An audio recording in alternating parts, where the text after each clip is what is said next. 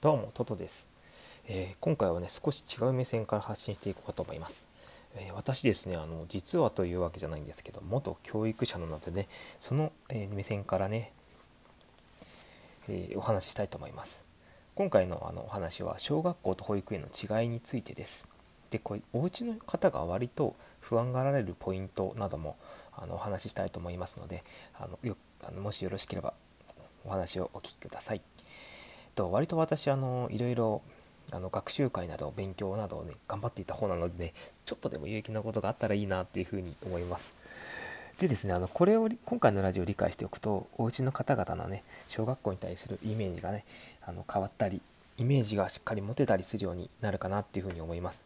えー、そしてねあの小学校のシステムとかそのどんな状態なのかどんなものなのかっていうのを理解しておくと安心材料にもつながりますんでね心の準備として是非お聴きください。で主にね3つあります。1つ目、え先生と会う時間がめちゃくちゃ減ります。これちょっと不安そうに感じますよね。あ2つ目基本1人でも何でもします。あこれはまあ割とイメージできると思うんですけども各いろんな何でもしなきゃいけないことに関してお話ししたいと思いますので。はい。で3つ目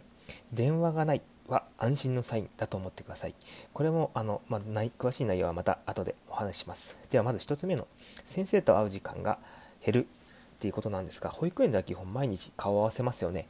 あのいやなんか顔合わせるたびになんかちょちょろっと言ってくれたりとかでなんか保育園の様子がしっかりとこうイメージができてそのうちの方もなんとなく安心されてるかと思います。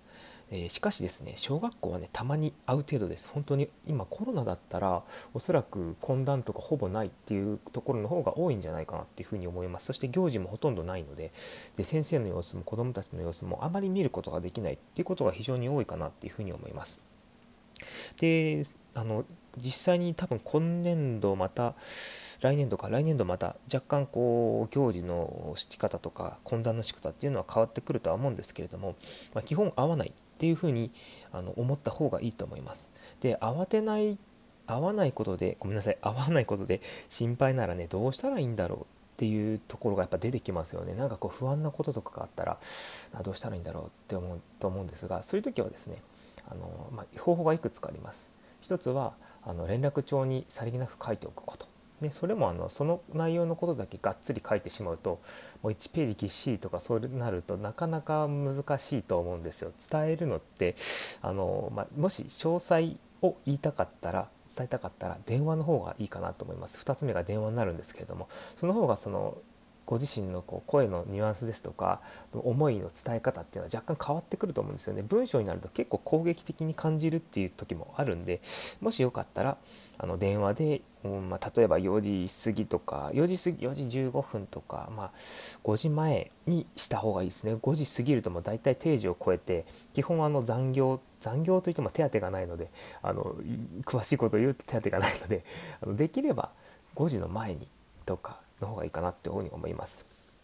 で基本何でもできるっていうのが2つ目になってくるんですけれどもあの1人で何でもできるようにということでで毎日連絡帳を書いていきますその連絡帳を書いてでそれで明日の準備を自分でするっていうのが基本的なそのその日の、えー、準備の仕方次の日か次の日の準備の仕方になります。なのでねあの連絡帳をね毎日確認してあげてかけたらねちゃんと褒めてあげたり。1年生なんでねもううなもう天にも昇る気持ちであのよく書けたねこの辺りのこの辺がいいよっていう風に言ってあげたらね頑張って書いて見せてくれると思うのでね。で2つ目があの基本何でもできるの2つ目があのお手紙を渡す時があの、まあ、結構定期的にあります。でおうちあ子供お子さんがこうお手紙をこう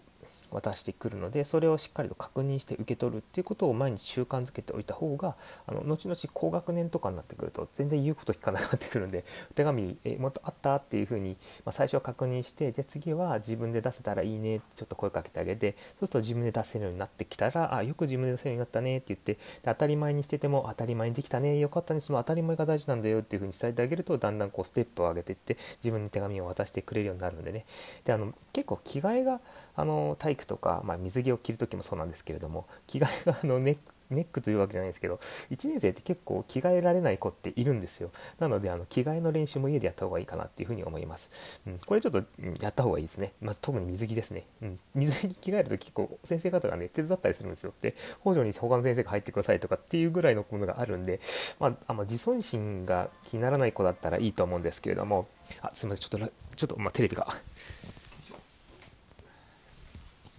失礼しました。うちのテレビアラームになってるんです。でですね、その着替えをさせてあげると。で、あと、最後に何でもできるの最後はトイレですね、トイレ。トイレに行く前に漏らしてしまうこととかっていうのがあったりするんで、あとはそうですね、トイレね、あの便座がね、古いタイプのあの、何て言うのかな、あのお尻を出して便座にこう座らないで宙に浮かせて座るタイプって分かります？あの、うん、ああいうタイプのものだとあのなかなかね代弁失敗してしまうっていう子が結構いたりするんでちょっとポーズだけでも練習をさせたりとかあとはそのトイレに行ってもいいですかって言わせる練習とかっていうのはめちゃくちゃ大事だと思います。あの私あの授業参観の5分前に トイレでトイレを失敗した子がいたりとかしてあの別に笑い話してるのもすごい衝撃的だったっていう話なんですけど私の中で。あそんなことがあるんだと思って、まあ、そういったこともあるんで、うん、それもしていった方がいいかなと思います。で電話がないのは安心のサイン。これ3つ目になるんですけれども。あの電話がないのは安心なサインっていうのはもうこれは知っといた方がいいと思います。あの基本何も連絡ないです。だなんでかっていうと結構激務だからです、まあ、かといってね激務だからといって何も見てないかってそうじゃないんですけれどもあの結構あの先生方頑張られています。で個人的に連絡をされてるっていう方もいらっしゃるんですけれどもあの割と全体を見ると個々のお家に必ず定期的にかけるっていうことはしない人の方が多いです、まあ、通信とかでこう発信してあの紙でこう伝えるっていうパターンもあるんですけれども、まあ、基本あのお手紙などはね通信で先ほど言ったように来る。ところもあるし来ないところもある。学年の通信と学級の通信っていうのが2つあったりします。あと学校の通信は必ず出していると思います。でですねあの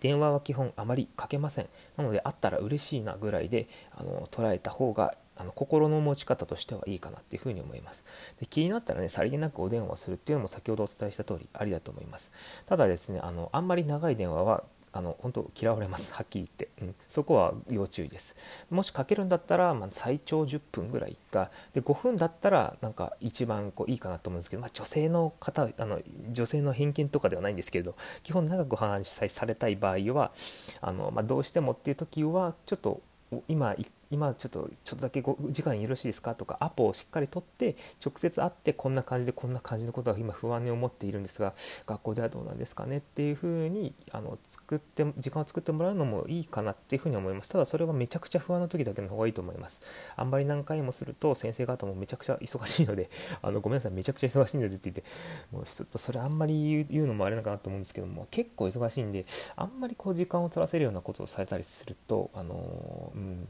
やっぱり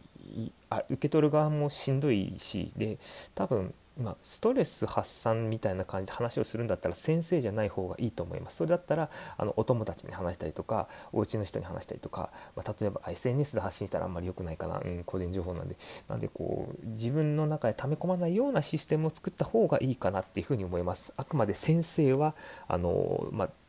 どういうふうな対処をこれから学校でしていくかとかそういったことの